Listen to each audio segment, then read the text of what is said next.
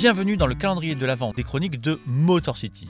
Pendant tout le mois de décembre, ce sont les auditeurs du podcast qui viennent nous raconter pourquoi ils aiment cette franchise des Pistons, qu'ils soient fans de longue date ou qu'ils aient juste une affection particulière pour cette équipe.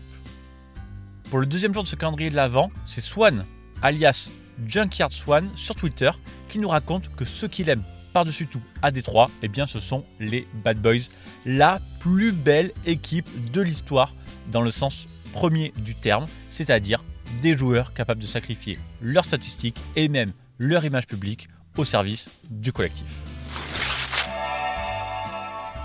Donc moi je suis fan des Pistons depuis 1996, mais j'ai envie de parler de cette équipe de la fin des années 80, cette fameuse équipe des Bad Boys, qu'on a très souvent dit qui faisait de la négation du basketball, qui était une équipe défensive avant tout, même violente.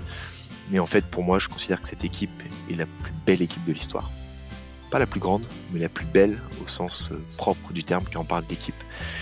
C'est une équipe qui était basée sur un collectif où tout le monde connaissait son rôle, chacun avait un rôle bien défini, où chacun se sacrifiait pour l'objectif commun qui était gagner le titre.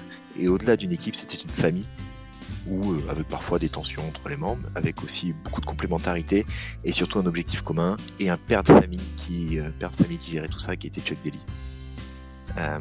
Quand je parle de sacrifice, euh, il y a un des symboles de cette équipe qui est Asia Thomas, qui a sacrifié beaucoup pour cette équipe. Il a sacrifié ses statistiques.